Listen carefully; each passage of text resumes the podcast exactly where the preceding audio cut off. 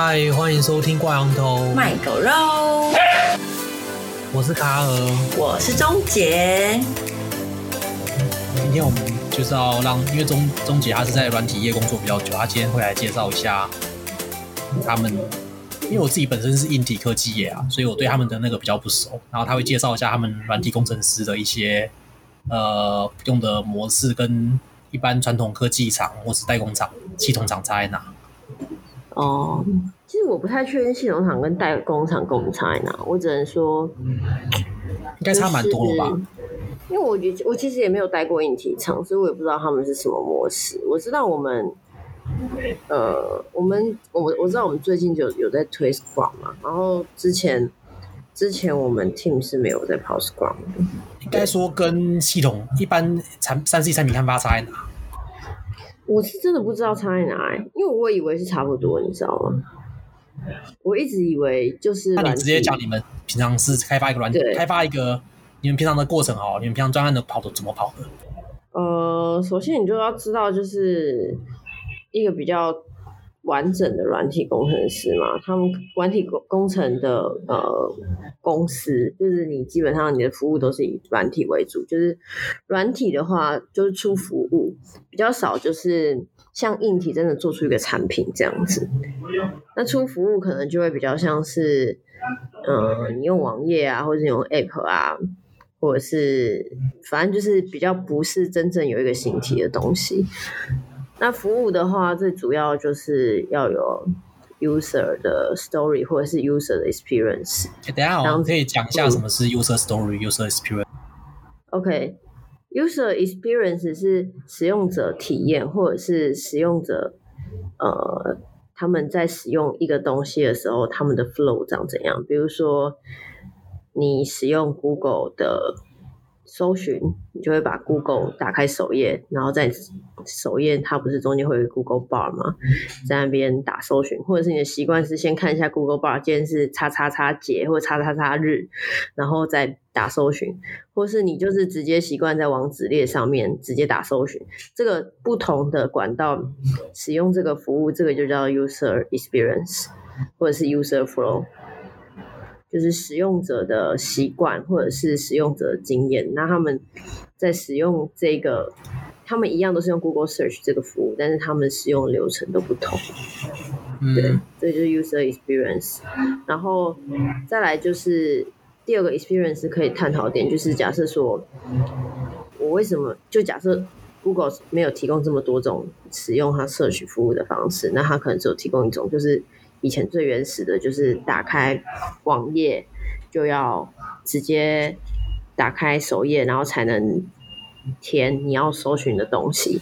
那这件事情上就是比较像是很使用上很不方便。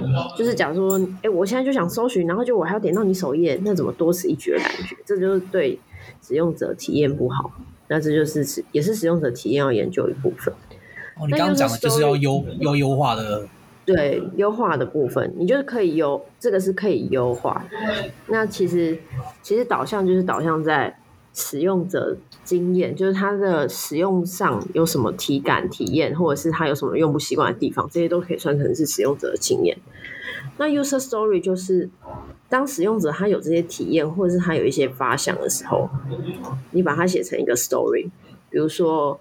我拿刚刚 Google Search 来讲，好，假设他今天就只能从首页进去的话，那 user 就会想做的很不习惯啊。那今天 user story 就会想说，如果我是一个使用者，我可以可能我会想要直接在网址列上就搜寻到我想要的东西。这一件事情就是一个 user 的 story。然后工程上呢，要怎么去实际的把这个 user story 呢完整完成？就是会先出一个 story，然后接下来我们就会进到我们 Scrum 的一个流程。那进到 Scrum 流程以后，我们呃就是在工程面这边，我们就会根据这个 story 开发出这个 story 应该要有的工程面的功功能。就使用者可能很。很简单的，就只是想要一个可以在网址链上输入搜寻内容的功能。可是网址链以往都是只能塞网址，那要怎么去实现这件事情？下面可能要有各式各样的功能长出来，才有办法实现使用者真正想要。对，就是技术上、技术面上、使用面上跟技术面上，并不一定是对等对等的。使用者可能只是想要做到一件事，可是，在技术面上，他可能想要做到七，必须要做到七八件事，才可以满足这个使用者。所以，接下来我们就会把这些技术面上的事情拆分成 task，然后大家一起去协作。那这基本上就是有点像是一个 Scrum 概念呐。我们基本上是就是这样在 run 一个专案。那如果我们不让 Scrum 的话，我们就只是等一下，我想打断，我想打断一下。OK，就是所以你说 Scrum 是一个单位是不是？Scrum 是一个呃开发的流程。刚刚我讲的这件事情就是一个，哦、就是 Scrum 他会做的事情，就是它是开发流程，就是你要先知道使用者要什么，然后你要去发想出 User Story，然后你要发想出 User Story 之后，你才会。开始去做开发，那当然开发后面还有很多细节。对，我想我想问一下哦，你们这样专案是怎么算啊？嗯、你是说，比如说一个功能算一个专案，还是说这个功能要要四五个东西来支持它，然后你这四五个会各自当个专案？你们会怎么、嗯、怎么怎么看？会怎么算？通常是呃不一定诶。其实我觉得专案有小有大。你要大的专案就可以 cover 掉很多问题，那如果你是小专案，就只是解决一件小的问题。所谓大的问题，就是指说今天这件事情会扯到各式各样。我拿呃硬体来讲好了，假设今天这个是一个 CPU 效能问题，然后它就是核最核心的问题，它会扯到电脑所有的东西。我不知道这样比喻合不合适啦。嗯，然后。这件事情，它就算是一个大的专案，因为你解决这件事，你可以解决很多人的问题，哦、很多很多很多件，这就变成是一个大专。但如果你只是改善，比如说你只是改善某个键盘的触感或什么，就是很 minor 的这种事情，就是哦，sorry，就是如果你是很 minor 的事情，那它有可能就是会是一个比较小的专案。那这件事情，其实在软体上也是这样子的意思，就是。你只要是动到根筋骨本的这种东西，就会是比较大型的专案。然后，如果你是比较小的服务或功能，那也是算一个专案，但是就会变比较小的专案。所以，其实专案并不是会像产品一样，就是出一代一代这样的产品出来，哦、并不是因为一般这样的概念。对，就是产品一般产品的话，可能就是一个产品就是一个专案这样子。嗯、对。可是，如果是我们的话，可能一个零件对我们来说就是一个专案，嗯、一个零件或者是一个小小功能，比如说，比如说，呃，它可以记录你的心跳这件事情，它就算是一个专案了。嗯，这样就算一个专案了，对我们来说，对。哦，这个也，这个我们公司也是啊，因为我们那个、嗯、那个功能会用在很多产品上，所以它是自己有一个专案在跑这样子。对，类似这样子。然后，然后就是。可是我不太确定的，因为你们比如说你们要开发一个新功能，对，你看到别的别的竞争对手有，你们也想要有，对。然后这个也是这个也是一个方式。对，那那你们你们比如说这个功能，你们完全不知道它怎么冒出来的，就是你可能对大家都是一个新的东西，那你们要怎么去去分析它，去研究它，去找说怎么怎么把它弄出来？想办法，这个真的没办法，是哦、就是呃。这个就要讲到最源头。我刚刚提的是，假设我们是以使用者为导向，我们当然会做一些使用者的研究。嗯，那这通常是 PM 或者是 PO 的工作。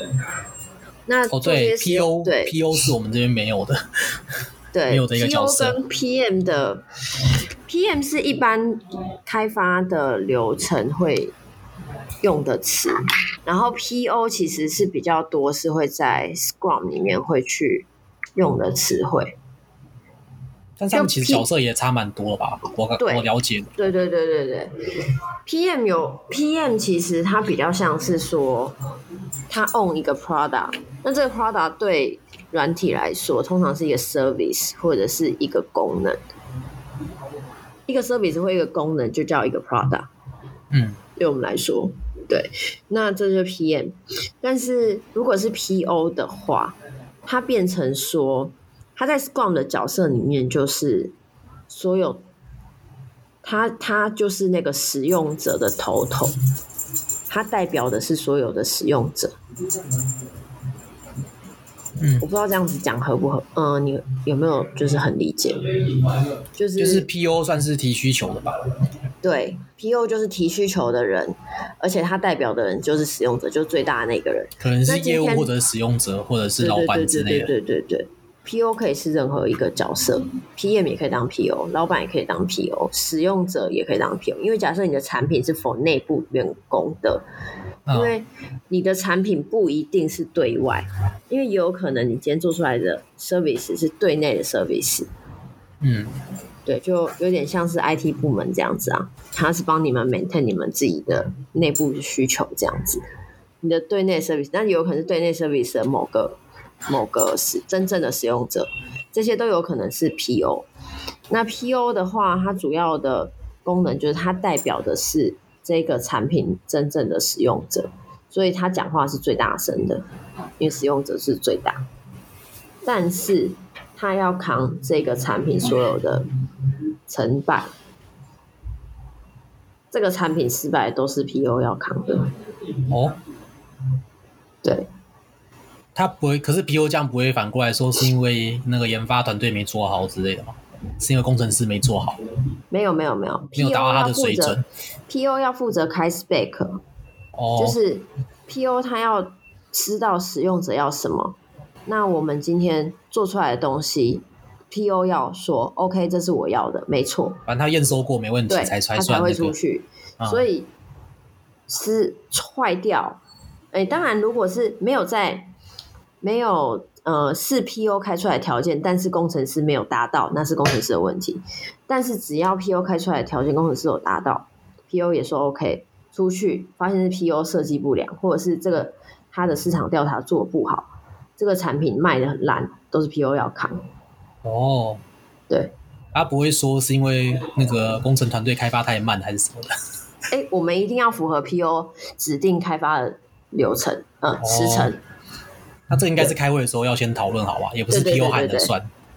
对，就是一开始的 Plan Meeting 他会开他，他一定一定是他有一个 Deadline 嘛，那然后他会叙述他如果身为一个使用者，他想要有什么什么功能，他的这一项 Service 里面要有什么什么什么功能，什么什么功能，什么什么什么功能。一个产品它可能要包含的功能是很多的，不是只有很单一的。嗯，那个很复杂，而且还要跨平台。对，而且在 PO 叙述的时候，有时候是很不清楚的，因为你要知道使用者是无知的，他根本不知道后面运作原理是什么。欸、那 PO 他会，他有时候可能甚至连自己想要什么都讲不清楚。那 PO 是有背景、有工程背景的吗？呃，有些团队会聘有工程背景，还是大部分都没有。但我们团队之前，我们 PO 之前是没有，但他菜场跟我们混在一起，现在也蛮有工程背景。哦，对啊，一起合作久会比较、嗯、比较了解。对。所以你们 PO 是一个呃专门的职位吗？还是就是找我们业务部门还是谁来当？我们 team 是专门的职位。哦，所以 PO 跟你们同个 team 哦。对。我以为 PO 会是别的 team 呢。呃，就是看我们看工程 team 要不要养 PO，因为但 PO 会越来越不够啦，因为 PO 太珍贵了。因为通常是这样子，就是 PM 他会去，他就是 own 那个产品嘛。那但他 own 那个产品的时候，他不一定会真的很了解使用者需求，或者是呃产品跟产品之间的关系。可是 PO 通常都要知道。哦。对就是 PO 代表的，就是我是使用者，我已经用过你们公司 A B C D 功能，但是你们公司就是没有 E 功能，我就想要 E 功能。但是他啊，那他听起来听起来有点像产品经理那种类似那种感觉。产品有点像产品经理。对，但是他并不会去管你专案时程啊，其实有时候也会啦，就他不会管去你细节专案时程啊，或者是呃整个公司的发展啊什么的，对，他就是很专注的在聊跟使用者沟通，跟我们沟通这样子。对，但是使用者沟通这一块，我们并不会直接 touch 到真正的使用者，所以通常中间还会有一层 sales 啊，或者是呃，反正就是从客户端反应过来，中间还会有一层人就对了。所以他平常可能就在逛论坛啊，看网络上的大家的意见啊，然后要用其他家的产品啊。哦，对，会用其他家的产品。他就是要做这些研究这样子。对，或者是他会去看使用者的使用体验，然后去看为怎么去看使用者体验。你其实只要看使用者在这个产品它的足迹，你就会知道，哎，他们对这一条的使用体验比较好，或者是他们比较习惯用这一个。这他们比较习惯走 A 这条路，B 这条路就比较不适合。嗯、就假设说，好，我今天要从新店走到信义区去找卡尔，我就很习惯走那个辛亥隧道。但是，呃，可能 B 就比较习惯，他就很习惯走那个快速道路。嗯，那我们就会发现，哎，走辛亥隧道的人比较多，哎，那是不是就是辛亥隧道使用体验比较好，或者怎么样去发掘那些原因？这样。可是你，可是他他要怎么知道别人产品的使用的体验？他要知道自己产品，不用知道别人产品。哦，是哦，对，我以为他知道整个市场类似的产品，他都要知道，他也知道要开。不是市场上类似的产品，他都要知道。他只要知道公司内所有产品，他都很清楚。哦、对，可是他他如果他不知道别人产品在干嘛，他怎么开 PO？他怎么当 PO？、呃、他还是要知道吧？还是要知道。所以别人的产品，他可能不了解使用者体验，就要从别的角度去切入。他可能没有，可能拿不到数据体验的数据。对对对。了解，那会不会是老板自己当 PO？哎、欸，很多次老板当当 PO 没有错。啊、嗯，对，他就找一群工程师说：“我要怎么把它做出来？”这样子。对，很多时候就是老板当 PO 没有错。还是会是变成说客户就是 PO？呃，通常客户是是我们最重要的人，但是客户无法直接 touch 到工程师。而且客户直接 touch 到工程师，哦、变成是客户要自己跟工程师沟通，他们要懂工程师的语言，他们会起笑，所以可能是透过业务之类的。对，可能他们会跟业务抱怨，或者是跟业务 murmur，那业务可能会把这件事情传达过来。那经过 PU，他可能会想说：“哎，我收集到三四条类似的 murmur，然后我又从后面看到他的使用习惯是长这样，哎，我又看到敬业的关系，可能有些啊、呃、数据是长这样。”哎，我好像可以做一个什么什么什么的产品。哦，对，那解 bug 也是 PO 提出来，你们才会解吗？诶，解 bug 是什么意思？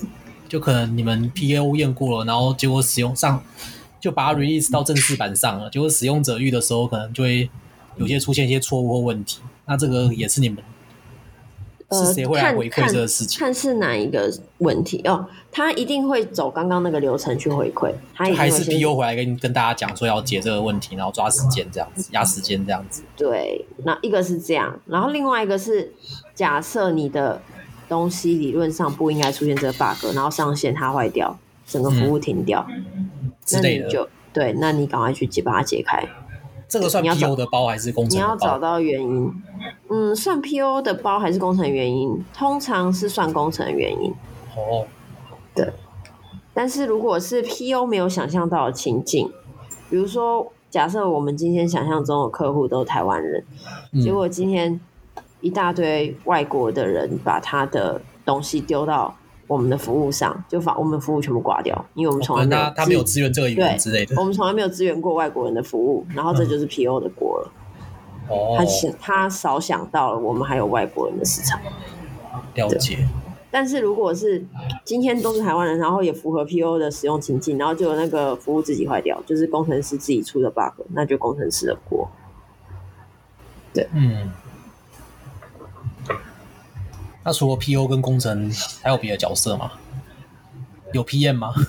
有 PM，就是 PO 跟 PM 其实是一个蛮特别的存在，因为呃，我刚讲了 PO 正，如果你今天你整间公司都 run Scrum，那你公司其实应该不会有 PM。嗯，对。但是如果你公司是 run run Waterfall 跟 Scrum，那 Waterfall 的话就会有 PM，Waterfall 就不会有 PO，因为 Waterfall 的 PM 通常它就是。接到需求或者找到需求之后，他就会开出需求的 spec，开好一整张完完整整的 spec。那他并不是，他也没有代表使用者，反正他就设计了一个产品，然后工程就把它做出来，大概就这样。哦，Waterfall 就是比较传统的。对对对，其实就跟硬体开发比较类似一点点。我不知道硬体开发是不是这样，对不对？硬体开发，反正就是比较传统的，就是从提需求，然后到对到开开各种文件，然后开始一个个研发，把它做出来，然后重复测试这样子。对，反复测试啊，就是进测试啊，然后压测啊什么的。所以 Scrum 不用反复测试吗？Scrum 也要，只是 Scrum 它的修正期是很快的，就是。它它并不会一开始就开出很完整的 spec，也就是说，PO 它只负责提我是使用者，我想要叉叉叉，我我想要叉叉叉，那真正的 spec 是工程在开，工程为了满足你想要叉叉叉，去把很多细节的。啊，我对跟听众解释一下，可能有听众根本连 spec 是什么听不懂。规格、啊，对对对，sorry sorry，我们俩软体的话，可能就是说他想要跑在什么，他可能只需要跑安卓，不需要跑那个 iOS 这样子，对之类的之类的。对，那他讲说不不想要跑在 iOS 这件事情是很 roughly 的。它是很粗糙的，你不想要跑在 iOS，但是其实你底下某些东西还是一定要 run 在 iOS，叭叭叭叭叭叭，这些 spec 是很细节的。嗯。但一般如果你是 PM 的话，你就要把这些开的巨细靡遗、完整无漏。哦。然后就丢给工程，工程就从头到尾照着你的一条一条 spec 把它全部做出来。它算是一个，它听起来 P N 算是一个把它算是那个 PO 跟工程的一个。中间一个沟通的管道是吗？呃，就是其实他跟 PO 角色有一点点重复，但又不是很完整。我来说说 PO 跟 PM 到底在这个阶段会差在哪。就是 PO 的话，他并不会完整开 spec，他只会说我想要叉叉叉。啊，真正的 spec 是工程自己开，为了完成你想要干嘛干嘛，我。想办法帮你开出六条 spec，然后我们照这六条 spec 去做，然后做出来以后呢，PO 说，嗯，这个好像不是我想要叉叉叉，我想要叉叉叉是，叭叭叭，那我们再继续开 spec，把它开开开。那就对于一个产品雏形还不是那么明确的时候，因为有时候我们在做一个产品的时候，我们其实不是很清楚使用者他要的产品事实上是长怎样。就是你好像有点知道使用者需求，但是你又不知道他真正要的产品到底长怎样。那这时候就是边摸边把它揉捏出来的感觉。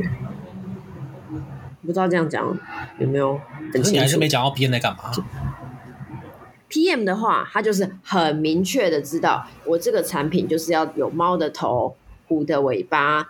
猴子的屁股什么挖沟的，这个产品要很明确，很明确，我知道它的细节是什么。那只要 PM 就好了，不需要 P U 化？但是通常你在实物面上，你 PM 他想象中的那个东西，工程师做不出来的。PM 他可能想象的 spec 是很完美无缺或什么，但是因为他们没有工程背景，所以他们很多时候都做不出来。很多时候他们想象中的东西都太天方夜谭，而且做不出来。那这样是工程团队能力不够，还是还是做得出来？可是没有办法在他开发时程内做出来。那这件事情上，就是为什么要用敏捷开发的原因也是这样，就是你就是一步一步做，就你先完成小部分小部分，然后。哎，慢慢的把整个雏形长出来，然后再维修、维修、微调、微调，这样子去做调整，把整个产品长出来。那通常这种情形很适用在你对一个产品还没有很多想象的时候。那如果你对这个产品有非常完整的想象，而且你已经想出、想象得到它未来要怎么样呈现这个 service，或者是你完整的 protocol 都想好了。你这个产品就不需要就是这样子慢慢长出来，你就可以直接一次到位，一次长出来。那这种一次长出来的就是 PM，慢慢长出来的就是 PO，就这样。所以其实只要有个就好，有其中一种就好了。其实只要有一个就好了，对。但是，嗯、呃，两者互有优缺。PM 的好处是什么呢？PM 的好处就是你的产品规格十分明确，工程不用一直。讨论跟呃修改，那坏处是什么呢？很多 PM 不是工程底的，所以他们开的天方夜谭的工程需求出来，很多时候都很难在期限内完成，那损失的期限可能就很损失一些市场优势。对，这是比较不好，所以大家工程师都会说很讨厌 PM，就是这样。然后，但是呃，很多工程师会很喜欢有工程底的 PM，也是这样子。因为他了，他如果很了解工程师桌面上的困难，他在设计产品的时候就不会在那边找麻烦。那这就是为什么 PM 其实要当到很好 PM 比较难，但是要当 PM 也比较容易的原因。比较容易是为什么？比较容易的原因是，其实 PM 你只要想象出一个产品就好啦，你你沟通的能力其实不用到太高。你说的是 PO 吧？PM PM，就是你只要自己天马行空想得出一个产品，然后你也画得出来，然后丢得出去给工程师，那就不太需要来来跟工程师来来回回，工程师来来回回这样。听起来 PM 跟 PO 不是做一样的事情吗？只是 PM 开比较细，PO 开比较简单。对，但比较细不一定比较好。哦，对，比较细有可能是全部都歪掉的细，然后反而更难做。嗯，对，所以有好有坏，对。但 PM 需要沟通的层次可能就比较低，因为它就是有点像是给机器人一个逻辑，然后那个机器人就把东西生出来，就你的 spec 丢出去，然后产品就生出来，就是这样子的感觉。那 PO 的话，它就是要呃跟一大堆人沟通，来来回回，来来回回，来来回回，然后慢慢的塑形那个产品。他就会花比较多时间跟能力在这方面上，对。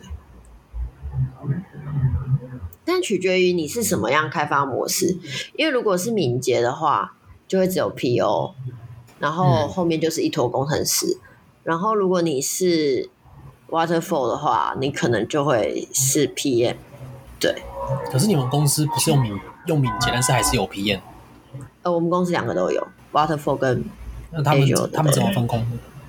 怎么分工？没有分工啊，就是，呃，比如说 A 专案，有一些人有发想，然后他想要用敏捷的方式去开发，那我们就用敏捷的方式开发。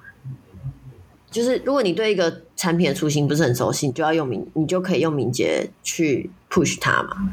那如果你对一个产品非常熟悉，或者是你已经有很多很多很多 idea，很明确的 idea，而且必须要照我的 idea 做的话。那就是可以用 Waterfall 直接像 PM 一样的方式去开发。嗯，对。所以这两个职位啊，并不是说不能互跨，它其实很类似，但是它因应不同开发模式，会叫不同名字，就是这样子而已。嗯，不知道这样有没有很清楚啦？不过我我知道外面很多人都搞不太清楚。嗯，我还是。然后还有还有还有一个特色，就是如果你在 Scrum 里面呢，PO 它是不用管转案时程的，它不用管 A 工程师之间开发到哪里，B 工程师之间开发到哪里，你们之间到底有没有沟通好什么，这些他都不用管，这些不干他的事。嗯，这些是工程师他们自己要去沟通的。但是如果你是 PM 的话，你就要管。PM 的话，工程师自己不沟通的。PM 要负责去沟通跟协调，他要去管时程，对。然后 PO 的话，就是你就给我一个最后答案，剩下的时程你们团队的里面的人自己去乔，就工程自己说了算。对对，有点像扁平化啦，就是少掉一层，有人在管你们。好像感觉不敏捷啊。就感觉工程自己说了算，工程自己说了算的话，时间就会拉的比较长。没有没有没有，我压 deadline，剩下的时间你们自己去敲。他 deadline 就要，那 deadline 他怎么压的？deadline 怎么压？这个就需要一些经验技术。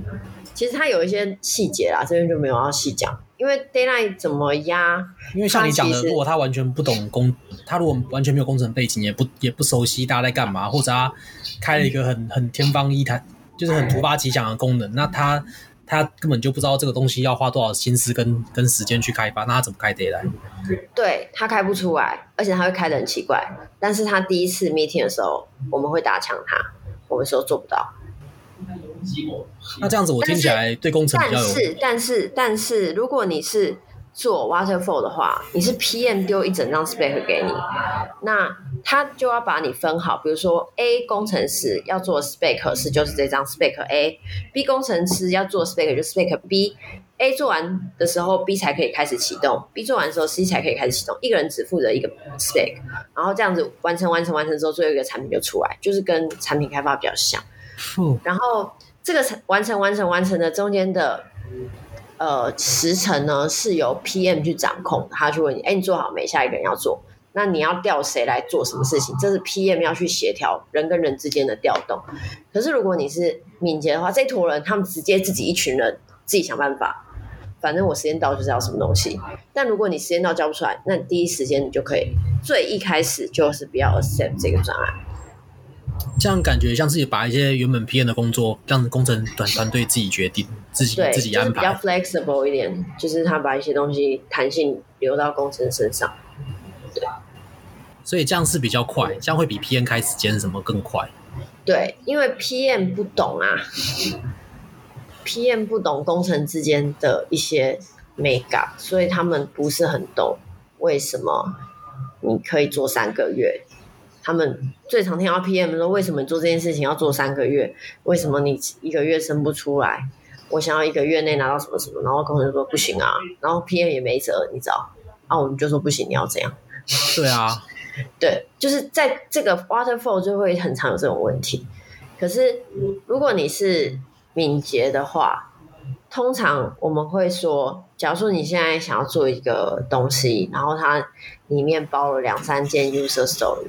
那你就说，那我先想，我只是想先完成前面两个 story，第三个可能没有办法完成，然后可以在你时间内完成这样子，通常是这样子。因为很多事情，我觉得我自己当 PM 的经验是，很多事情工程自己都没处理过，或者说这是一个新的领域或新的功能，他自己也不知道要花多久，你叫他压时间或叫 PM 压时间，都不是都有点不切实际。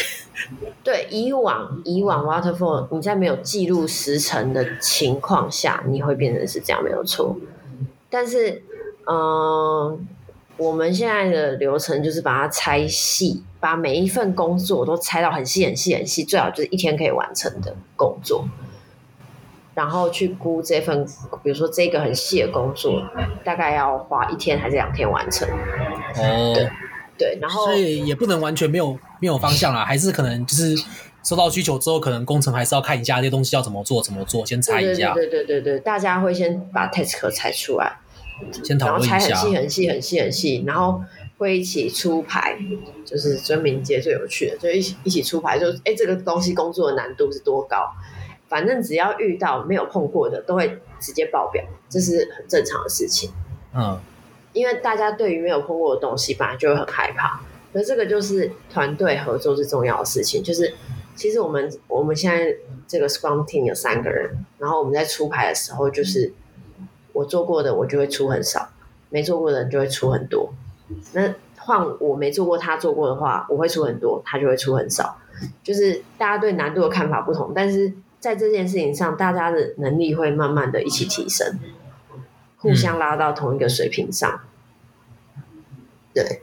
那在很紧急开发的时候，当然就是以你擅长的优先开发，然后你不擅长的就给另外擅长的人开发，最好是可以互补这样。但是当然有一个一个超强，然后剩下一堆废物的状况，那这时候就大家都必须去接一些自己可能不熟悉的工作，那也没关系，反正久了到第三次、第四次之后，第三个 project、第四个 project 的时候，大家的能力会慢慢的一直。同步起来这样子，对，嗯，然后在估计时程上也会越来越准确，因为你把你的工作拆分到很小分子的时候，其实你所有的工作都很接近，就是你虽然你上面要做的事情不一样，可是你的原子可能都长一样，那你每一个原子都有曾经有做过或者是上手之后，你对它估计时程的呃东西就越来越有把握。这就是比较不一样的开发方式，就是比那种一张 spec 交给你，然后你自己用凭空想象，然后哎三个月哦五个月这样子，比较不一样这样子。嗯，但听起来还是可能要有个比较，所以工程团队是有个有个 leader 之类的吗？嗯、呃，通常在 Agile 里面都要有是 Agile 吗？对，都要有一个 Tech Lead 比较好，是最好。但是有时候因为人手不足，不可能所有老鸟都可以一直来当 take lead，所以有时候还是没有 take lead，就可能就是这一个 team 里面最强的人当 take lead。但他也不是真的 take，lead, 因为他没有很强，所以他可能就是偶尔就是给点建议，但是其他人还是可以反驳他这样子。对，那这样感觉蛮蛮多意外变数的，比较像是有点像是伙伴关系啦。然后久了以后，大家就会有一点默契，说大概哪一部分要听谁的，哪一部分要听谁。嗯，对。这样感觉讲求的是讲求的是一种默契，就是。我一开始 run 的时候也觉得干，因为我们从来都没有，从来都没有像那样子工作过。就是，呃，我们把所我们要做的所有工作拆成原子分子这种很小单位的工作，然后每个人每一件事其实都会做到，只是都会做到一小小部分，从来没有这样子过。一直以来就是呃，比如说。假设这个新产品有五个功能，A 功能是我开发，B 功能是你开发，C 功能是他开发，大概都是这样子。对，就是那你就是自己搞定 A 功能里面所有事情，但是现在不是，就是我们就是，比如说一个功能里面我们全部都原子化，那你就是这个每个很小很小的分子，其实它它是它就会变成它的呃共用性很高。就是你，你只要把事情拆小以后，以后其实做每件事情就是这些小分子在组合而已，你就每一件事情你都做过，大概是这样子。哦，对。但是一开始很痛苦啊，因为你从来没有自己去把每一件小分子都拆成这么小去，呃，好好的做它。有时候你就偷懒，你就可能明明应该要小分子小分子把它组合好，那你就很偷懒，就做直接做一个。最 rough、最外层的东西这样子，那你自己做就有这种弊病。那如果你跟你在敏捷团队做这种小小的 task Spring 的这个拆卡的开发，那就很容易可以做到很呃稳固的系统，应该这样讲。对，嗯。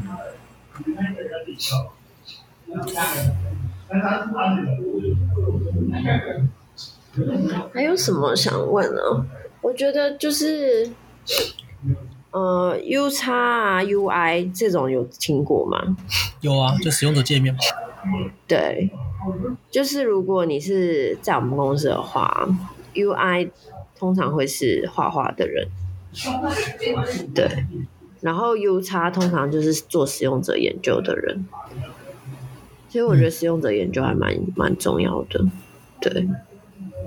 然后 UI 跟 PMPO 又很有关系，就 PMPO 必须要仰赖使用者研究的人的一些资讯，他才知道要出什么产品。对，所以有时候他们的工作是互相 cross 的，就使用者的研究人可能会提出产品的想象啊，习惯包装产品的人可能会。去找使用者研究，找一些可能他没有发现可以包装产品的资讯，对。可是这样子拆下来，我觉得蛮复杂的，因为，嗯嗯，你们下面应该是有分很多团队吧？就可能，对啊，每个功能可能都有一些自己的团队工程师，对啊。那这样拆出来就很很复杂，变很多个一个公司或一个比较大的产品一个服务，它就要。嗯变成很多个小 team 在一直跑，一直跑，然后他们之间还要互相合作，然后还要把它串起来，组织起来。对，没错。就其实也是会弄得很复杂。嗯，对，就是没有很单纯，就大家其实都是在大锅里面搅，其实是这样，没有错。对啊，那所以有时候新创会冲得很快，就是因为他们可能每假设啦，一间大公司可能一两千人的大公司，他们都是呃。各个 team 都可能有五六个人，然后公司可能有呃，假设你是五千人公司，公司可能就有一一百多个 team，那就会非常的复杂嘛。就哎、嗯、不对，不是一百多，一千多个 team，对，它可能需要一个一个验证，一个个一个个 team 开会这样。它就是它里面就很像蓝色蜘蛛网，就每一条都连来来去去，来来去去，连连来连去，连来连去这样子。所以这时候就就是为什么新创有些新创其实很 attracting，就是因为它里面的人少，可是他可能一个人就代表一个 team，可你五千多人听的效率可能没有五百人效率 team 的效率好，或甚至没有五十个人效率好。因为五十个人，他可以直接坐在圆桌上直接讲，他不需要一堆人、一堆人、一堆人一起沟通或传递讯息。对，可是就是风险也比较高，就出 bug 的机会也比较高。就是因为他们可能他们最主要的产品都没有做出来，所以他们失败的几率就会比较高。所以这是小公司比较吃亏。我说新创比较吃亏，但是也是新创比较优势的地方，因为他们可能他们不因为才刚 new 的公司，所以他的呃主产品。也很明确，很小，也不一定很明确，也有可能很不明确，还在 try 的阶段。可是他们的产品可能就都还没有长成需要分支的状况，所以就很好沟通，很迅速的可以更快的开发。你就想想，一假设一间公司是一个大 team，就是有八百个人，有两千个人，有两万个人，他们之间就要沟通的次数就会暴增。对，对。就一个讯息要让所有人同步会有点困难。对，没错。所以就是组织也是一直在变动。然后敏捷开发还有一个还有一个在管理层面上的一个特色，就是哎，好像这集都在讲敏捷开发，等一下可以讲点别的。嗯，敏捷开发有有一个特色，就是他他把他不建议你的一个。一个 Scrum Team 超过五个人，就是越，oh. 就是不希望你是太大的 team。对，你要往你要往上变大 team，就是要一堆小 team 组成一个中 team，啊，一堆中 team 再组成一个大 team。他就是不希望你大锅炒的概念。所以大公司会变成说要连续开好几个 Scrum，把工作分下去这样子。对对对对对对对对对。我可能主管们先开一轮，然后再往，然后可能再出来分。对对，对，对，对，每个 team 要干嘛，然后再开一轮这样子。对，嗯，所以也是要还是要懂技术啊，听起来就是还是要对整个技术跟架构有很清楚的理解，知道哪个 team 负责什么，可以干嘛，才能够顺利的指派。对，真正在 planning 这个 Scrum 的树状图的人是要懂技术的，没有错。他应该要全部都懂，对啊。对，那他也要懂产品，他也要呃懂市场不一定要，但他要懂产品，懂技术。嗯。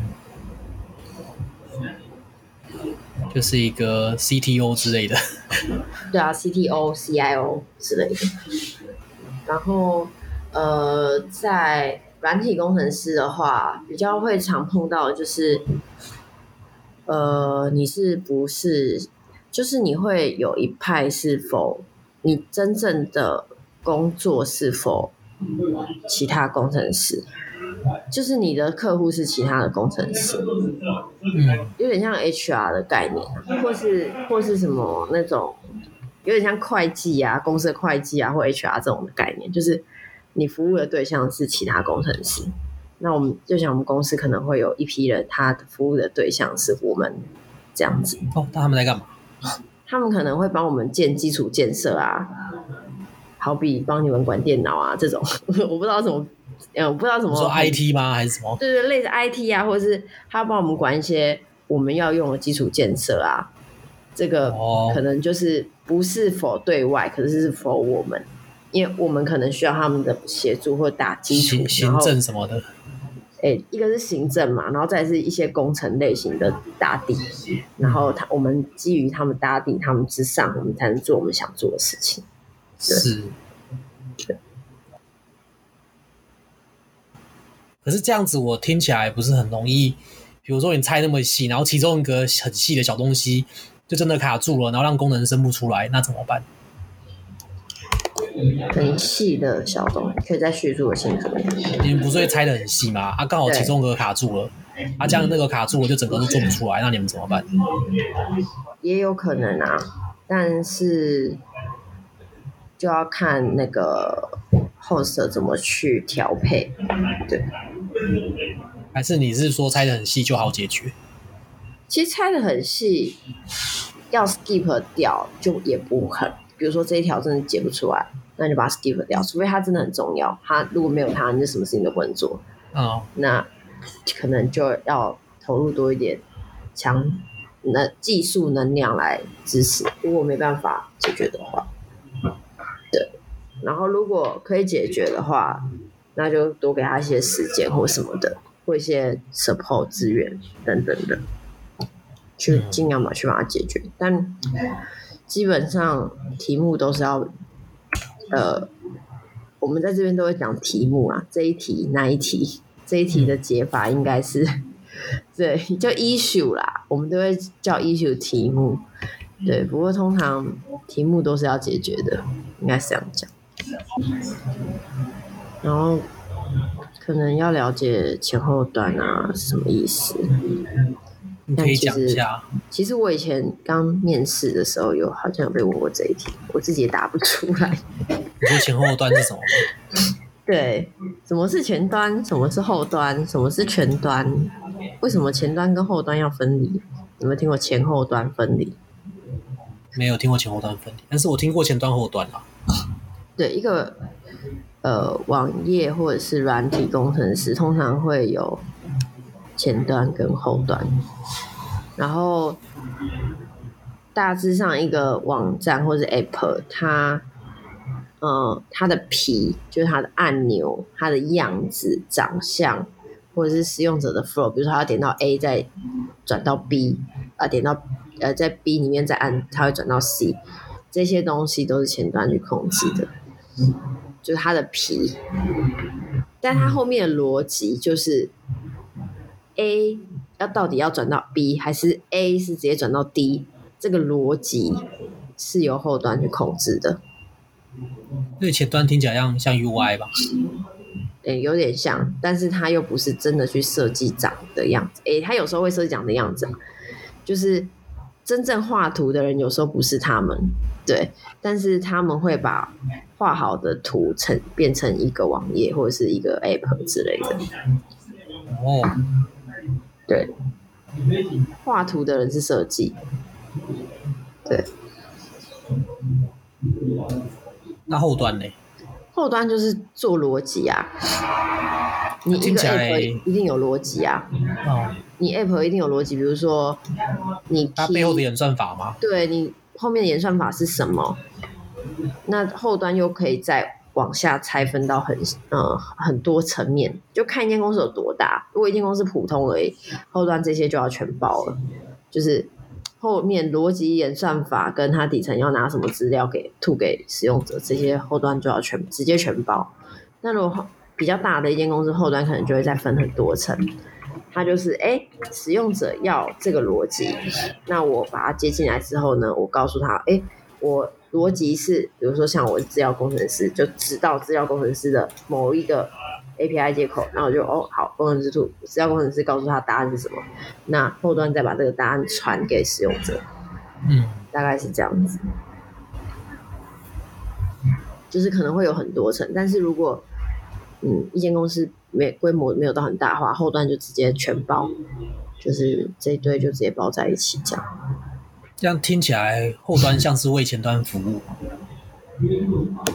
嗯，互相服务吧。对，后端是为前端服务，你要这样讲没有错。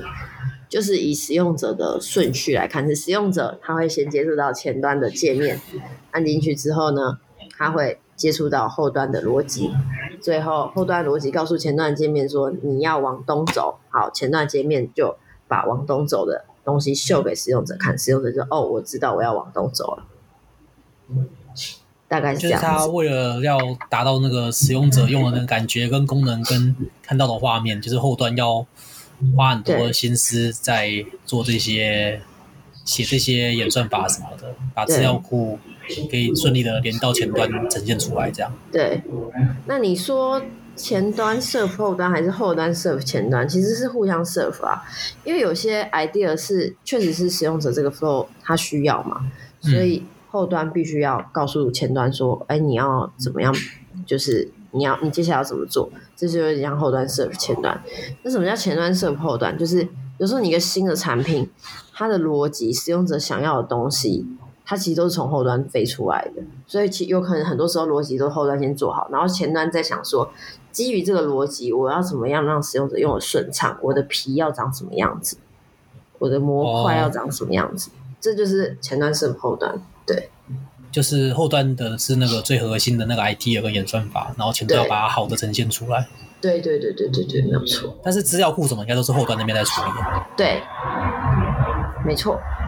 所以前端后端的话，可以简单的分，就是会不会用，会不会直接连到资料库之类的 相关的工作。可以这样子讲，但是后端有时候做事情不一定要连到资料库啊。对啊。嗯。就是它的逻辑，它不一定是吐资料给前给使用者，所以它不一定会连到资料库。所以只要扯到资料库，应该都是后端。这样讲没错吧？嗯，这样是没错。对，但是资料库就是后端去抠资料库里面的资料，但资料库的管理是谁做的呢？资料库的管理就是我刚刚讲的，就是 DBA，就是他们这一群工程师主要的工作是 serve 公司内部的，他的对象并不是。他 serve 的对象并不是使用者，他就好。我资料库的管理，我一定不是 for 使用者管理啦，我一定是 for 这些要来抠我资料的后端工程师。哦，就不管是公司内部的资料，还是说这个你们公司提供服务的资料，对，就全部的资料都会由那个这个 team 来处理。对，他们会负责去做管理管控，那后端是去使用，所以后端其实就是资料库的使用者，那资料库的。呃，maintainer 是谁？资料库的管理者是谁？那就是呃，DBA 通常就是 for 公司内部使用的工程师。对，不是现在很多公司都直接找 Amazon 或是一些大的公司。哦，你可以找，你可以找外面，你可以外包。你每一个阶段都可以外包，你前端也可以外包。那他们这个工作的就不太需要这个角色，他们可能就直接。有一个软体或是一个方对方式来直接存取这些资料就好。对，没错，没错，没错。就是呃，其实每一个阶段的工程都可以外包。假设我今天我一间公司还没有长长起来，我现在最需要的就是后端的这个逻辑。好，我前端我的皮可以找外面的公司外包，我的 DB 可以找 Amazon、Google、Azure 这种公司来外包帮我管理。嗯。我都可以外包，我我可以全部都外包。我甚至后端不能外包，后端后端也可以外包。我甚至可以只要出使用者想要做什么事情，我就外包给一间后端公司，他们还会自己来互相外包下去。你说只要有 product owner，他把构想提出来，然后找对窗口，就可以把一个把一个 APP 或是一个服务做出来。对，没错。啊、嗯。但是应该还是有，还是有自己做的好处吧，不然不会那么多公司。当然有自己做的好处啊，因为外包他们就不会，比如说你前后端，你后端有的逻辑，前端根本没呈现出来。那假设你根本不会，你根本不知道他在里面干什么坏事。就前端他可能做一个假皮，他根本没有连到后端的东西啊，你懂吗？可是你最后看到的东西都是前端的，然后你一直以为后面其实有运作，但其实没有。对啊，如果全部都外包也是很麻烦，要花很多沟通成本。对啊，啊，你在验收的时候，你如果不是工程师，你就根本不知道他在后面搞什么鬼。对啊，啊，如果你全部都内，就是你把这些外部的风险都直接内生化，你变成同一间公司里面的风险，那他们就会好好做。嗯，对，了解。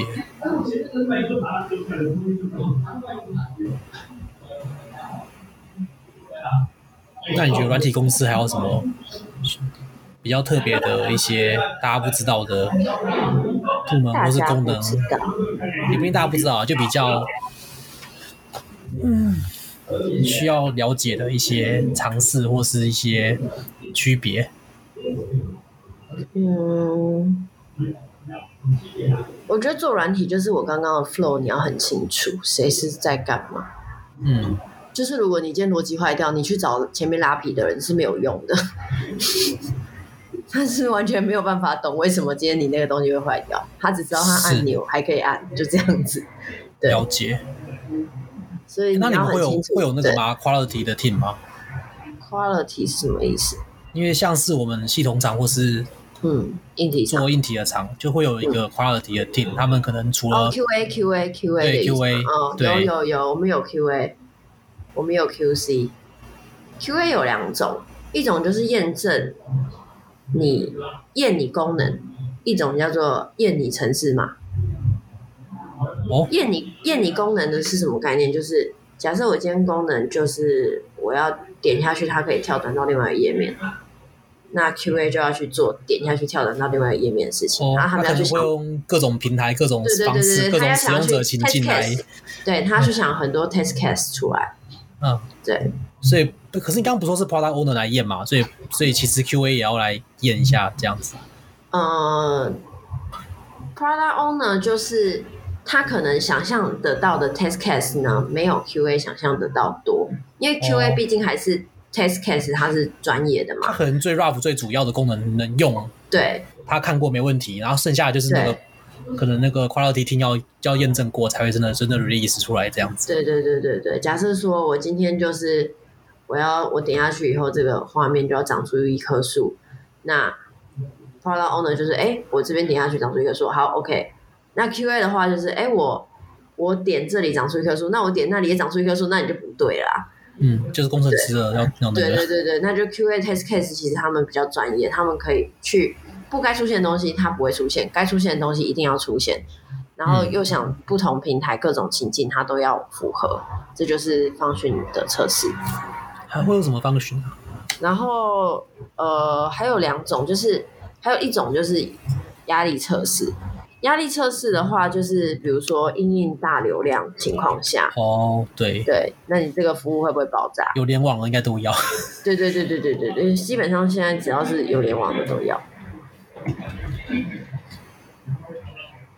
然后也可以去看一下，嗯、呃，我刚刚说的就是逻辑测试，不是逻辑测试啊，code 的测试，可以去看白箱测试或者是黑箱测试这两个。你说 A/B test 吗？还是什么？呃，A/B test 不是 A/B test 不是 A/B test 还不是这个，嗯。白箱测试是只是只是讲它是在测，呃逻呃你的城市码结构是不是 solid，就是你的城市码是不是稳固的？你有可能你的城市码里面有漏洞，或者是你的城市码结构很不稳定，你是乱你的上面那一层很摇晃，你下面结构写的不稳定，这就是白箱测试。那通常是会做成 unit test，就是小小的、小小的每一个小小的功能都先测试它是一定可以 working，然后最后串接起来这件事情才会到刚刚的 functional test 或者是黑箱测试，就是黑箱测试就是我们刚 PO 会测的东西啊，测试应用程式的功能啊，或者测试这个 service。是不是有达到我想要的东西？这个就是黑箱测试，压测也是黑箱测试。这样说的白箱是会有人来检查城市码吗？还是说就是有一个对，对或者说有个城市可以帮你跑过一遍的城市码检查吗？对对对对对对对，白箱测试有两种做法，一种是人工检查城市码，一种是自动化测试城市码有没有漏洞，或是城市码比较比较大的软体公司，对。比较大的软体公司好像就是都要，就是他们写程式嘛，有很多规定，就是要有一定的格式，不是你想怎么写就怎么写，不是你很天才、哦、想怎样写就怎样写，因为每个人习惯可能不太一样，所以你就是要照公司大家习惯的方式来写，这样子之后交接或是有类似的功能重复应用的时候就比较好用。主要是命名啊，命名跟命名的呃规则要先统一，嗯、一间公司通常命名规则是要统一的，不然你想想哦。你今天好，假设你写一个 not a ship，然后你的三四个 not a ship 三个字的全英文都是大写，结果你到你到前，我刚刚讲后端前端嘛，你到前端你要接应它的这个 not a ship 的东西的时候，他把你全部都小写，啊，就他就一直读不到，他以为你没做，嗯，就因为这乱七八糟东西卡住卡住，对对对对对，就会花很多沟通成本在这上面。好像还要写备注嘛，对不对？就写对，就是写注解，code 要写注解，或者是你在你的呃文件，就是第一份 README 的 document 上面要写的很清楚，你这个是在做什么，你哪个方选在干嘛，哪一支程式是做什么，这样很清楚。这个是会有有主管来 review，就是会有 take lead 来、嗯、通常是通常是 peer review，peer review 同才之间的。哦，对，了解，可能就同一个 team 的你说，刚刚可能光四五个人要互相 review 一下，对对对对对对对对，哦、就是要 peer review，然后会再进白箱测试，确定你的程式有符合逻辑。他们会写一些，你至少要符合，比如说我们公司规范的全部的命名都应该要大写，或哪一种命名要全大写，哪一种命名要首字大写或什么的。嗯、那这些东西就是进白箱的时候，他就一条一条检查这样子。对。哦然后看是按还是按空白键之类的这种。对对对对对对对。然后 A/B test 呢，它并不是黑箱测试，也不是白箱测试。刚刚的白箱测试是测试你的程式码，黑箱测试是测试你的功能。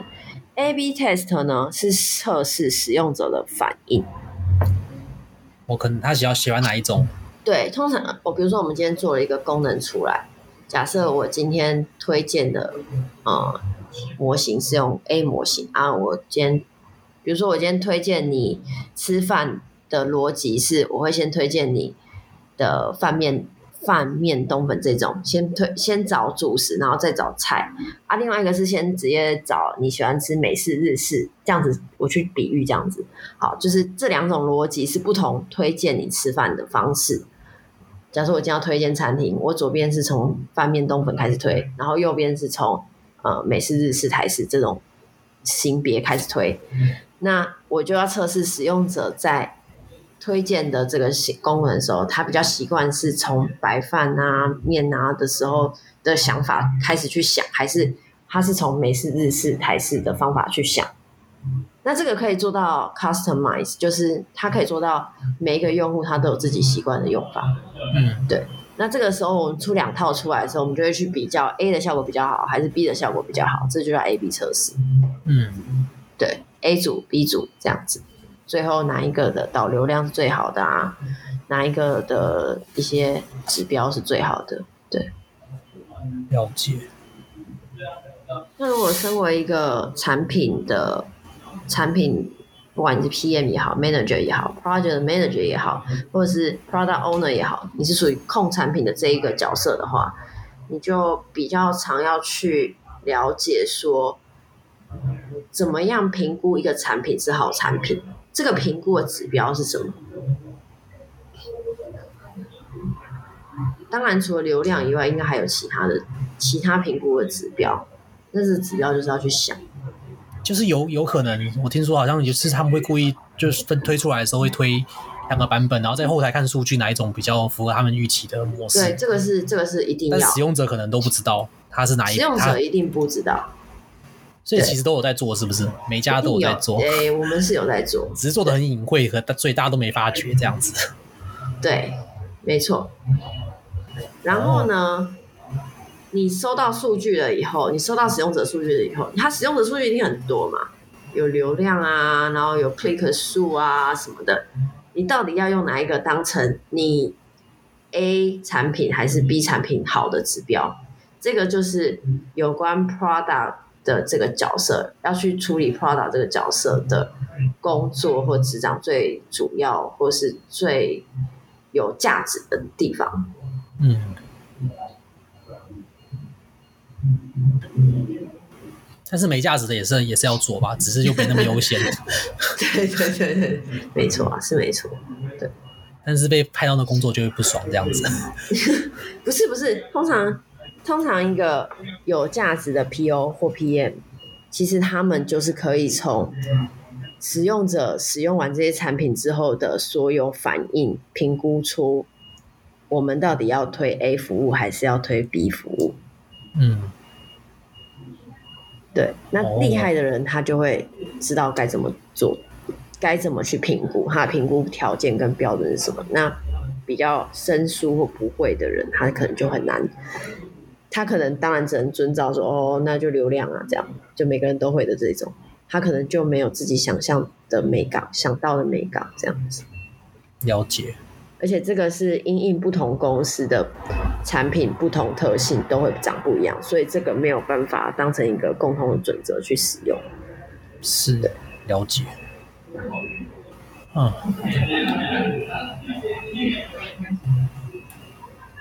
好。还有什么要介绍的吗？软体工程师我讲一下那个资料工程师好了。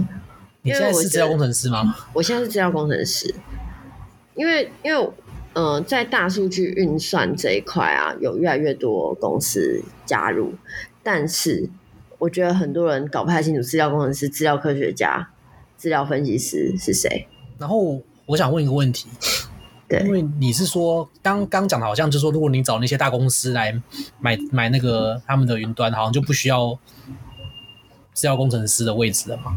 还是不是不是不是不需要资料库管理师的位置？哦，好好，那我知道，那你讲吧。对，好，基本上，呃，当然要碰到大数据的公司或是数据型的公司才会用到资料工程师。如果你没有数据类型，你不需要数据的话，你纯粹只是在做一些功能的话，你并没有要收数据或者是使用数据的话，那呃，资料工程师是 useless 的。对。嗯那资料工程师、资料分析师跟资料科学家到底差在哪里？我觉得很多自己说自己是资料科学家的人，其实都不是资料科学家。对我来说啊，对，呃，基本上，呃，我先讲资料分析师好了。资料分析师很常会在呃刚刚讲的 U 叉或者是。呃，marketing research 的这一块会比较多类似资料分析师的角色，但通常他们也不会挂资料分析师这个 title 啦，就是他们可能会挂研究员或者什么 blah blah blah 之类的。什么那个什么 data analysis 的。对对对。然后，呃，他们通常不太会了解资料底层的运作，他们只看 inside，。他们就是把一坨资料收集起来，然后就开始看 inside。比如说，我看到卡尔有胡子，然后有喉结，好，我判断他是一个男生。我觉得啊，我觉得他是一个男生，就是有点像金融业那种，就是市场的那种研究员那种。对对对，他就是看 insight。我比如说股票，我今天我觉得台积电它上游不错，它下游需求很强哦，我觉得台积电感觉会涨，就看 insight。嗯，就是很 roughly 的，当然细节是很 detailed 的，对。然后，呃，如果我今天是资料工程师的话，以我工作比较多，就是在做大资料的加速运算。比如说，今天他们看 Insight，可能他们呃要收集 A、B、C、D 资料，然后他们要收集，然后都收很久，可能收一个月、两个月才把资料收完。可是我们如果做数据加速运算或做底层的改善的话，他可能一天就收完了。对，他看要他他要看 Insight 的所有资料跟转换，一天我就把它搞定，或者是一小时一一分钟都有可能，就是尽量去加速这个资料的转换运算。对，就是把 raw data 变成可以那个对阅读的一些报告或报表这样子，就是、把把一些垃圾资料变成清洗，然后加工成一些很可以。看出 inside 资料，讲出它的脉络这样子。对对对，但是虽然我们现在比较忙，比较少做这件事，但资料工程师其实也要，其实资料工程师也是要必备 data analysis 的，的技巧，因为你要做做这些资料，你必须要知道 insight 的资料通常都要长怎样。可以看大家想看什么？对，知道大家要看什么，所以其实他必须必备这个技，即必备资料分析师的技能。好，那资料分析师的呃好处就是因为他不需要管底层，所以他可以花很多时间在搞 insight，所以、他不一定会 coding。对对，他不一定会 coding，他可以。直接拿别人搞好的清完资料，他就直接简单搞一下，哎，就看出 insight 了这样子。啊，他 domain 要很强，对。那通常，嗯，资料分析师不会有一个专门职位，是因为 PO 其实也要有资料分析的一些功呃技能，技能数也要点到一点点这一些，因为这样他才可以很快速知道使用者想要什么东西，user story 是什么。然后另外一个就是。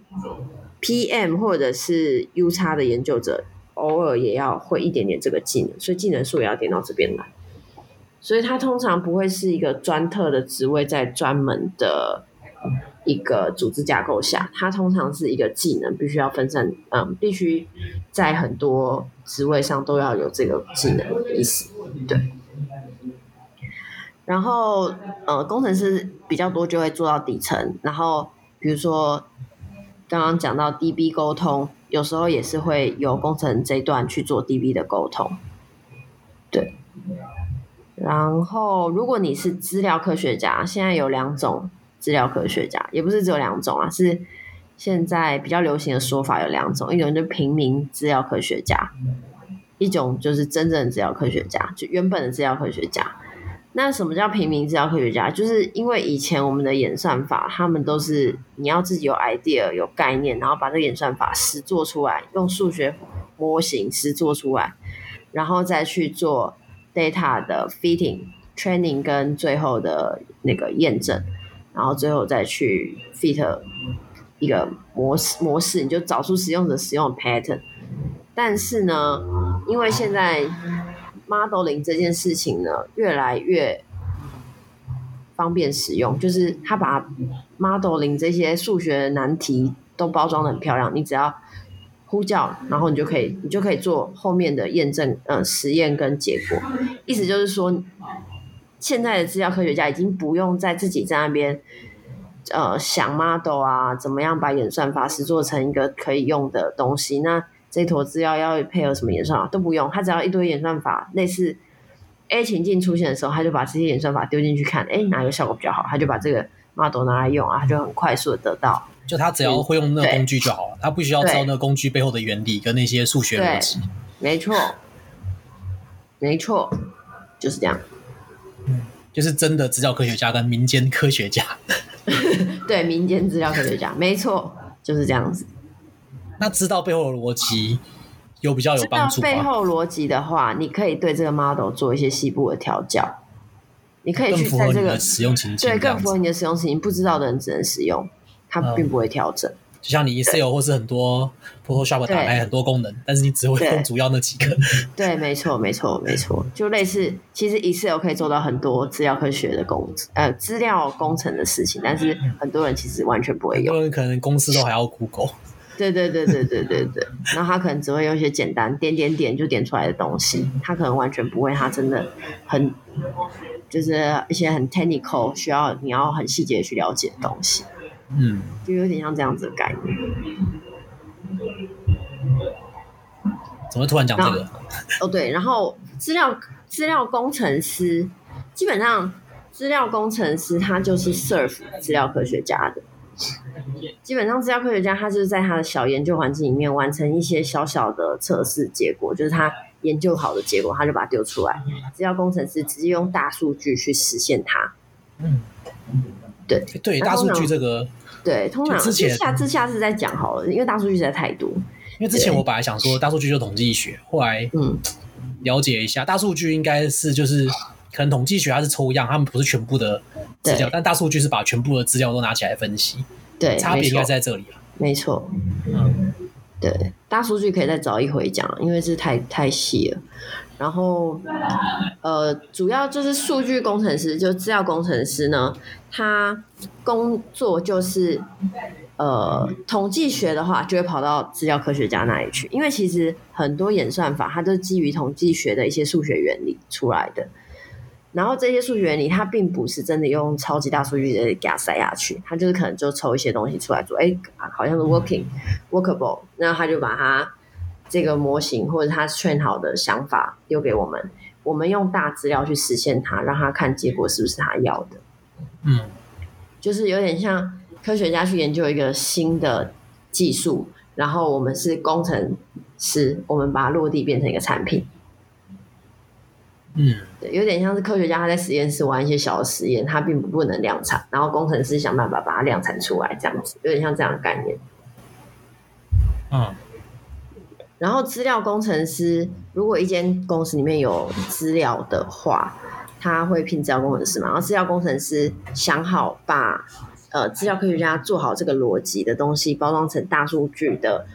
底层之后呢，他会跟后端刚刚讲到后端工程师做借接，他会把这个逻辑推给后端，让后端工程师告诉使用者说：“哎，你这个逻辑进来要进资料科学家他们想好的这个逻辑哦。”然后算算算哦，好，那我告诉你结果。后端工程师他负责沟通使用者跟资料工程师的产品。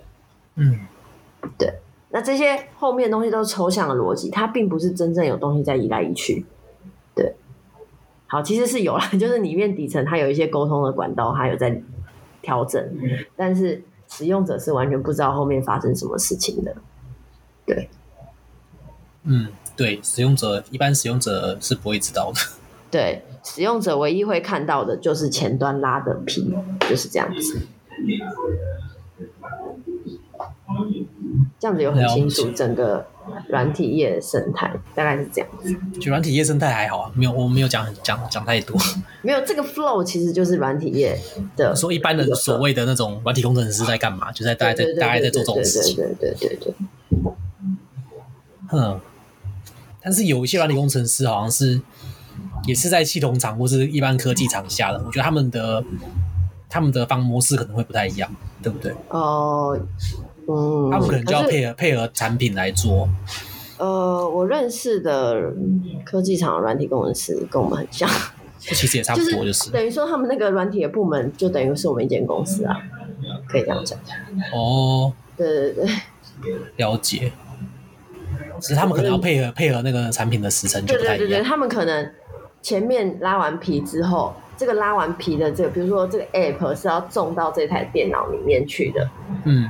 这个电脑是一个硬体嘛，那它就要配合这个电脑生产跟设计，所以他们还要有一层介接在最外面的软硬体这种中间介接，那个我就不知道是什么东西，从来没有看过。对，对，它应该会有那个东西，对。那个叫什么分位吧？对啊，分位。哦，OK，好，这你比较聊。没有，我也我也没，我也只是看他们有没有做好而已，我不会去。嗯，OK。对啊。然后现在很多系统厂跟一些科技厂也开始找一些大数据工程师。嗯，会，一定会，因为数据工程可以在几个 moment 帮助他们。但是我觉得他们没有很好应用这些 这些单位，就看公司哦。我觉得有一些应用的还可以。是哦，对，我就不要讲太详细。你可以讲好的例子啊。好的例子哦。好的例子就是，呃，比如说健康管理啊，我觉得这是好的例子啊。对，健康管理，对啊，就是，嗯，你说分析使用者啊，还是对对，分析使用者的健康啊，或者是比如说他一看萤幕时间太长啊，你可以推荐他，你已经是超出一些健康标准了，或者是。你比如说，比如说我我知道一个什么类似，比如说你这个月真的花比较多钱啊之类的，或者是你最近真的花太多时间在看你的手机啦，就是跟硬体做结合。对哦，就哎、欸，你这个月比上个月花更多时间在某个 app 上，这个就是，或者是你这个月比上个月花更多时间在看你的手机，你手机的亮度的音。比如说啊，有有一个啊，你的耳机音量，它会侦测你耳机音量。比如说你耳机音量平常可能今年都是在什么三十 dB，然后可能你下下年度突然平均都变四十 dB，它就会 warning 你你的听力正在受损中这样子。哦，对，这就跟硬体做结合啊。但是我觉得，呃，要结合的好，其实要有一些想象啊，真的是不容易。对。我们公司他们好像请一些大数据进来，他们主要是想要分析一些产品良率或是一些产线的东西。哦，产线这个是很常听到，但我就做一些。我知道，其实最早啦，我我听说最早的想要利用的就是做那个呃，想要取代人工的检测。用电脑检修、检修那检测或是一些就是原本用人工的测量，他们想要让那个用大数据或是 AI 来让那个电脑学会怎么判别这个东西，镜头照照下去这个角度这个这个方式照下去，他知道这东西是好还是坏的，然后是哪里好哪里是哪里出问题这样子。如果是坏的话，嗯，但这个就是他们花很多时间存疑，然后嗯，但是就是那个，因为他你知道吗？因为产品是一直在变的。所以可能这一代的主机班长这样，下一是其实不是，其实是呃，影像或者是三 D 影像的 model 还没有到很成熟。嗯、对，可能也是，可能上面的人还没有很了解，他就想要做，然后就做下面的做的很辛苦，然后产品又一直换，然后你换一个产品可能要重新来一遍。嗯，那你你旧的产品弄弄到七八，他们好，我记得我前几年看，嗯，就是他们可以用到七八十趴还是四五十趴，然后就觉得很高了。嗯、但是这样子在、嗯、就是你这个看起来很厉害一个成就，但是实在实际上还比不如人找一个人来看。对，这个就是使用情境判断错误。对，就是你叫机器判的东西，居然比你人判的还要烂，那你这个东西就没有价值。然后这个开发成本又很高，又很花时间。对，所以其实。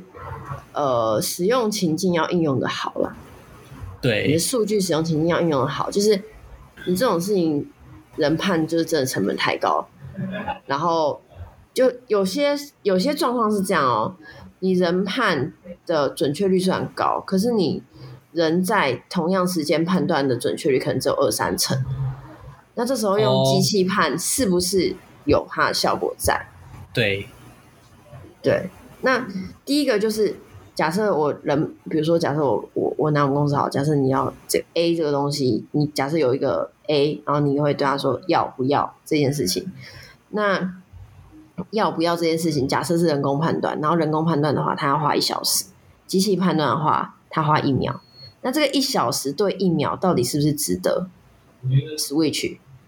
比如说我一小时判断要不要的准确率是六十趴。人类判断的话，那假如说我是用机器判断，一小时诶一秒的准确率是五十趴，那这个 trade off 值不值得？这 trade off 如果是值得，那我觉得机器做的这个就是有意义。那如果这 trade off 不值得，那机器这个做的就没意义。因为有可能这一小这个一小时的人工就是就是完，他就是这么没没没有别的事情做。对，但是有些东西就是你不做下去，你也不知道机器出来是多少。哦，对，就你你没有真的开发下去。嗯、呃啊，其实是会知道，如果你是熟悉的人，所以我觉得是经验不够的人才会做错误的一些。就可能上面的大头或是大主脑想，哎、欸，这个听起来可行啊。对对对对对对，就感觉是可以做出来，但是就可能技术没有很多挑战，没有想对想不到的。但是其实如果有技术经验够的人，应该可以很快判断出几率做到他们要的这种程度，嗯，trade off 做不做出来。对就有没有机会做得出来？对啊，反正就是很多问题啊。IoT 的经 IoT 的 issue 现在比较还没有很成功的例子。那应该叫 AOI 啦，目前。AOI 跟那个 IoT 的话，应该是那个吧？你说是物联网？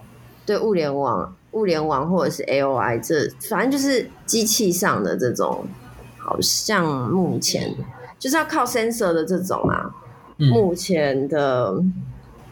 技术还没有一些很优势出来，对，对啊，如果真的做出来的话，其实也蛮可怕的，感觉会有很大的失业，造成很大的失业率。嗯，我不知道国外有没有，可能要审问一下。嗯，对啊，好哦，反正目前还是人工比较便宜啊。对，但是如果你人工太贵的时候，它的经济效益就出来了。哎，你还记得我们经济系有讲过吗？就是。经济不开采，你有听过石油的经济不开采吗？你说因为开采它的成本高过它实际上的成本，干脆不要开。但是等到石油涨价到一定程度以后，它就可以开采了，因为它有开采的利润。嗯，就是有个平衡点啊，会达到个平衡点，对对对对，就是有利润就一直被开，然后，但是但是但是他们当开发开采石油的人也知道啊，就像黄黄金钻石这些这些卖这些东西的厂商，他们也知道啊，对，他们干脆就是用用量来自家，对对对对对对对，就变成另一种垄断这样。类，类似这样子的感觉，对，没有错，但就是一个赛局啊，就是你可能。可能不开采的那个情况永远不会出现，因为这些厂商就会一直用各种方式，对对对对对对对，来让它可以 有价值。其实其实 model 的开发也跟这个有关，跟这个有点像。怎么说？就是经济不开发，或者是经济开发，就是 model 开发到一定程度以后，一定会危害到你本身的工作。哦，对。你说工程师自己会觉得说不要做这个功能出来之类的吗？还是说这个公司会觉得说不要推广这个功能？呃，这是比较高深的一些最最最最最最上面，或是一些神人的一些某某一部分的神人的想法是这样，有一些对未来的猜想这样子。对对对对对，是哦。你说可能太多人当软体工程师，嗯、然后可能就会 出现一些状况，让大家不想来当这样子，或是出现一些方式让维持这个产业的价值。就是你 AI 太强，以后大家都会失业啊，有可能是这样。哦，所以干脆不要把 AI 做出来。对对对对对对对。哦，有一。嗯，这是在比较上层圈的人，他们有过类似的说法。对，这就感觉比较像是那种哲学道德议题。对对对对对。好啦，反正今天大概介绍一下中介他工作，还有那个他们的呃软体的开发流程是比较专业、比较硬的一集。会、嗯、听很无聊。我不知道哎、欸，我我比较怕我们会不会讲错的地方，然后 我播出来被你朋友呛爆。我觉得如果大家有觉得我们有讲错的地方，也可以就告诉我们。放心啊，不会不会有人讲啊，大家都装死到底。因为我还蛮蛮想知道一些多一点东西，但有时候也是没有机会碰到。例如说，我就不知道硬软硬体交界接的一些美感，不是很懂啊。哦对，因为我没有碰过，真的是。他们那个语言跟工具什么都不一样了。我知道，我知道不一样，但是我不知道他们真正实作上一些差异或什么。而且每个公司可能也不一样，所以可能也没有。哦、对，有可能，有可能。我觉得应该没有百分之百就是一个通用的模式啊，应该是没有。因为我自己待了几间科技公司，我也觉得，都然后还有跟一些 PM 聊过，就是其实大家没有完全一样的。对，对啊，每个公司都有自己强项弱项跟习惯的方式，我不会说最适合的方式，我只会说大家习惯的做起来舒服的方式，嗯，或 者很痛苦的方式，或是形成的一种文化。对啊，就是有一些方法，就是他照照教科书，照原本的那个该带该带应该是怎样做最好，但是可能因为一些公司或政治的因素，他不会这样做。嗯，有可能，确实。对啊。好，谢谢大家，谢谢钟姐。Yeah. 好，我们再一分钟挂。听的比较有 深度的感觉。那集算是很很紧密的，没有什么废话，在讲很专业的东西。哦，是。